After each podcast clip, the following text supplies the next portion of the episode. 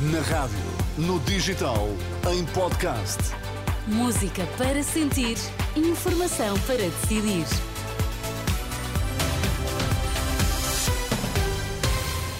Atualizamos agora toda a informação e começamos pelos títulos em destaque nesta edição das quatro. Patriarca de Lisboa deixa mensagem de Natal ao país, lembrando as guerras que se vivem no mundo. 15 pessoas hospitalizadas devido a intoxicação por monóxido de carbono em Sintra.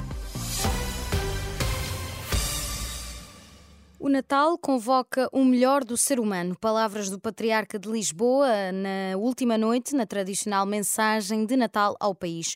Dom Rui Valério dirigiu-se aos que vivem esta quadra no aconchego da família, mas também aos que passam a trabalhar e lembrou ainda as guerras que alastram várias frentes. Chegamos ao Natal com a amarga sensação de que o projeto de civilização, inaugurado pelo próprio nascimento de Jesus Cristo, e maturado ao longo dos séculos, está a regredir. As guerras em curso na Ucrânia, no Médio Oriente ou na República Centro-Africana, a crise ecológica mundial, a tragédia do não acolhimento dos migrantes, são sintomas disso mesmo. Patriarca de Lisboa, na mensagem natal que dirigiu na última noite aos portugueses, através da Renascença e da RTP, retomando assim a tradição que há um ano o Patriarca Emérito Cardeal Dom Manuel Clemente tinha interrompido. 15 pessoas foram transportadas este domingo para vários hospitais na área de Lisboa devido a uma intoxicação por monóxido de carbono numa residência em Sintra. O Comando Nacional da Proteção Civil disse à agência Lusa que foi medida a saturação do ar atmosférico, tendo-se detectado um elevado nível de monóxido de carbono na moradia, não tendo adiantado mais informações. Sete pessoas foram transportadas para o Hospital Fernando da Fonseca, na Amadora, e as restantes para os hospitais de Cascais, Santa Maria e São Francisco, em Lisboa. O alerta foi dado um pouco antes das nove da noite.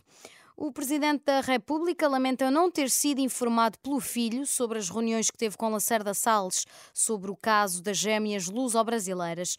Em declarações na tarde de ontem no Barreiro, Marcelo Rebelo de Sousa disse que devia ter tido conhecimento desses encontros quando ocorreram e garante que retirou conclusões pessoais do caso. Eu só soube disso agora, eu e os portugueses em geral, não? É? mas eu em particular, uh, e tenho muita pena não ter sabido há quatro anos e tal porque era nessa altura que eu devia ter sabido, não nesta altura, não é? Mas isso diz respeito às relações pessoais e é evidente que pessoalmente retiro as conclusões de não ter sido dito o que devia ter sido dito, o que me permitia intervir para que não, ter, não tivesse acontecido o que aconteceu. Marcelo Rebelo de Sousa, na tarde deste domingo no Barreiro, onde esteve a cumprir a da ginginha no Barreiro.